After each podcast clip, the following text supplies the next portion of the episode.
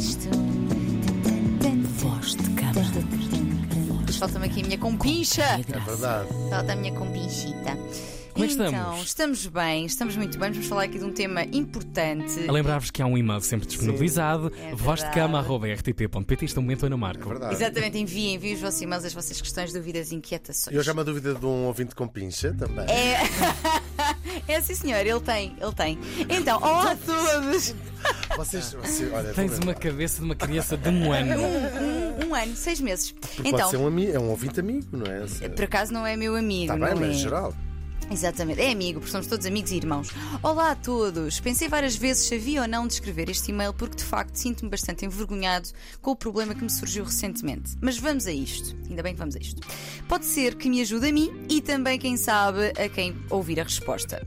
Tenho 29 anos, sempre tive uma vida sexual, diria que normal, satisfatória, sem problemas. Há cerca de um mês e meio comecei a sair com uma rapariga incrível, linda de morrer, tudo de bom. Saímos três vezes e no terceiro date a coisa lá se cedeu. Ou melhor, deu-se, mas por segundos. Pela primeira vez na vida, assim que começámos a relação sexual, atingiu o orgasmo tipo em 30 segundos, tanto. Ela foi incrível, disse que não havia problema e que tentaríamos numa próxima. E foi o que fizemos. Num outro dia, ia meio a medo, claro, e pimbas, de novo, menos de 30 segundos. Fiquei super envergonhado, nem sabia onde me enfiar.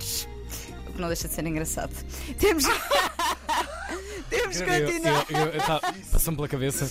Peço desculpa, peço desculpa. Agora foste tu, agora foste tu com um ano e meio. agora. Gravíssimo, gravíssimo. Desculpem, eu não bem. posso, que eu é que sou profissional aqui. Temos continuado a sair e tentámos mais duas vezes depois dessa e sempre o mesmo problema. Não sei o que se passa, nunca me tinha acontecido e não sei como resolver isto. Não quero perdê-la, mas percebo também que se continuar assim, eventualmente vai-se fartar e pôr-se a andar.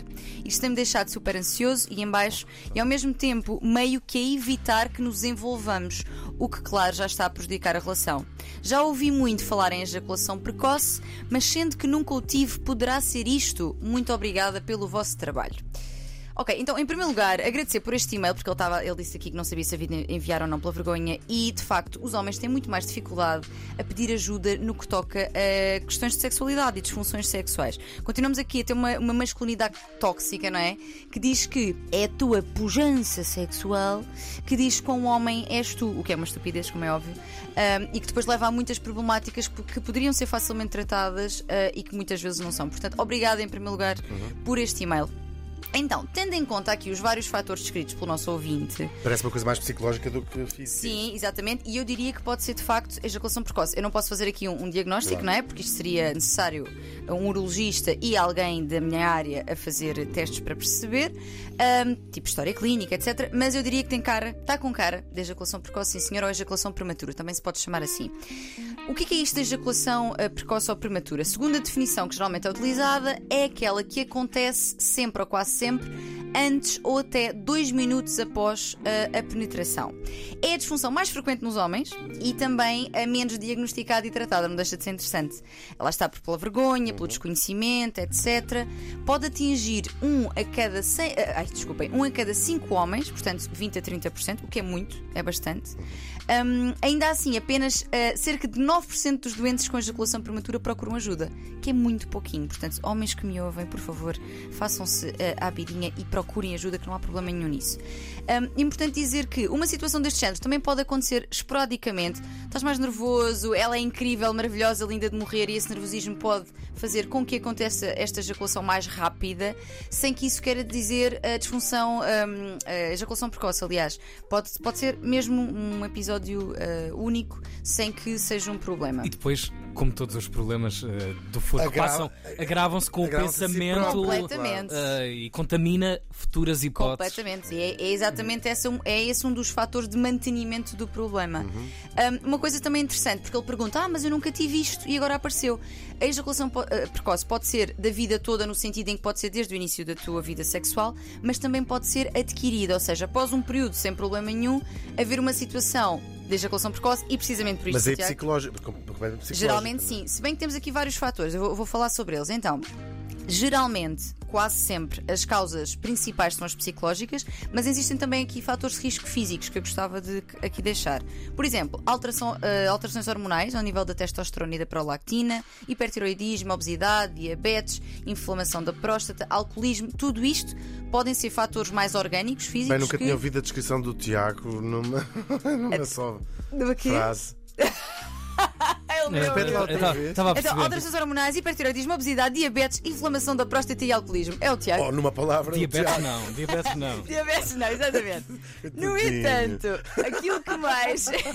os fatores que geralmente estão mais associados são os psicológicos, ou seja, existe uma série de características psicológicas que são fatores de risco, nomeadamente ser uma pessoa mais ansiosa ou vulnerável à ansiedade de desempenho, que é isto de eu não posso falhar, eu tenho que estar aqui impecável e tenho que estar aqui A performance tempo. anxiety, que nós dizemos. é? Exatamente, exatamente. Ansiedade de, de desempenho ou de performance, exatamente. Portanto, ser uma pessoa mais ansiosa, estar num momento de instabilidade emocional, haver sentimentos de culpa em relação ao sexo também.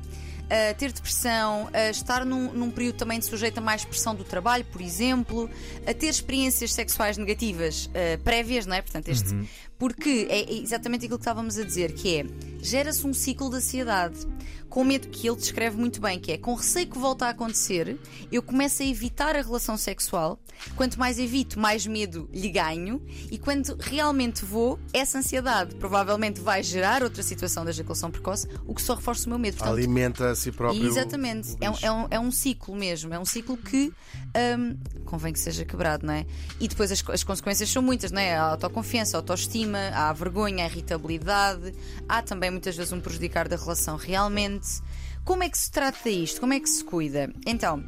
Procurar ajuda é essencial, ok? Geralmente junta-se aqui medidas comportamentais, psicoterapia e às vezes alguma medicação também. Ah, pensei que isto é pancada. não, não. A pancada não. Depende, imagina que pode ser uma coisa que o ajude. Hum. Não é? Pode ser um BDSMzinho, quem sabe. Ahm, geralmente o tratamento começa com reduzir os fatores de risco, portanto, a perda de peso, praticar exercício físico, tratar o hipertiroidismo. Estás a ver, Tiago? É tudo isto. Controle de de diabetes, ver. o tratamento, a abstinência de estupefacientes, exatamente. A psicoterapia, psicoterapia, o urologista, portanto, toda a gente aqui a trabalhar em conjunto. E queria deixar também, para além desta recomendação de pedir ajuda, técnicas para usar no dia a dia. Então, coisas que podemos fazer que, ele, que o nosso Pensar ouvinte- na. Isso existe? Existe, existe. Pensamentos não sexuais, ou seja, durante um momento, pá, pensares em relevados. Ah, sério. Tu querias, tu querias dar nomes Mas isso familiares, familiares. Exatamente. Não, não, não. Te- portanto, coisas que podemos fazer no nosso dia a dia: Uh, abstração com pensamentos não sexuais, pouco estimulantes, técnicas de relaxamento como a meditação ou o yoga, por exemplo, para, para ajudar. A técnica do stop and start, que basicamente é a paragem e, recomendo, e recomeço cíclico, não é? Ou seja, quando estou quase a chegar ao orgasmo, parar. A técnica de squeeze também, que basicamente tem a ver com a compressão da glande, ou seja, quando o orgasmo está próximo, comprimir a, a glande, que ajuda. E também pré- a, a masturbação pré-coital, portanto, uma a duas horas antes também pode ser uma ajuda. E ainda preservativos e, e géis desensibilizantes que existem em todo o lado e que podem ajudar bastante a retardar o orgasmo. Mas, em suma, e aquilo que eu gostava mesmo de deixar aqui presente é: por favor, procurem ajuda, não há vergonha nenhuma, isto é uma situação perfeitamente tratável e quanto mais tempo passa, ma- mais se avoluma o medo e o problema. Portanto, procurem ajuda, urologista e alguém da área da psicologia e sexologia. Justamente os terapeutas só se riem também no fim, portanto não há vergonha absolutamente nenhuma. É só se riem mentira. quando já não está lá. É ninguém. mentira, não mentira. ouçam, não ouçam.